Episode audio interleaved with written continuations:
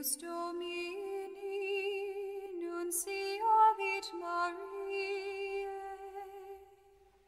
et concepit de Spiritus Sancto. Ave Maria, gratia plena Dominus tecum, benedicta tu in mulieribus, fructus ventris tui, Iesus.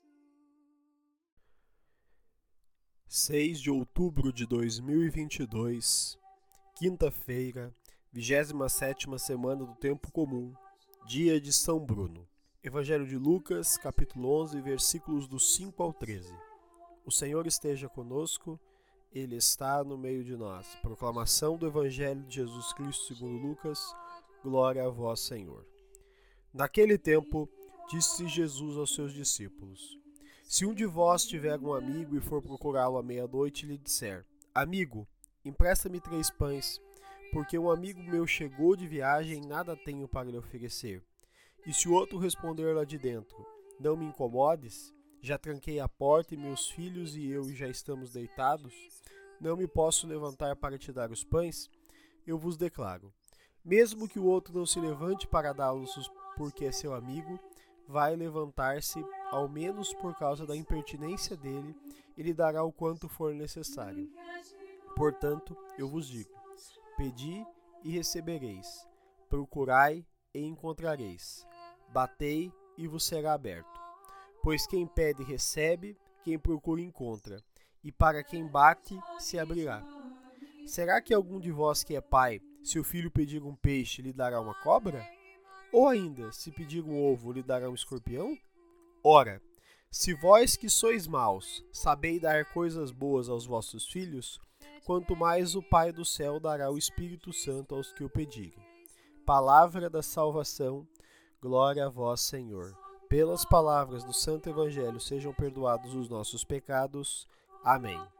Queridos irmãos e irmãs, façamos uma brevíssima reflexão sobre o Evangelho de hoje.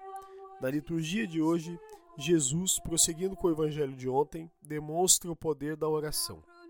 A oração constante nos aproxima de Deus e faz com que se realize maravilhas em nossa vida. Contudo, precisamos perseverar. Não basta rezar uma vez só. Precisamos insistir, quase importunar o Senhor com os nossos pedidos. Afinal, a oração é um combustível para a nossa fé que nos fortalece nos desafios da caminhada. O Evangelho de hoje desperta para nós uma questão: tenho sido insistente em minhas orações? Com essa questão no nosso coração e no nosso intelecto, façamos nossa oração. Senhor, dai-nos a força de sermos perseverantes e que os nossos pedidos sejam direcionados pela ação do Espírito Santo. Amém. Fica o convite. Vivamos uma vida de oração. Louvado seja nosso Senhor Jesus Cristo, para sempre seja louvado.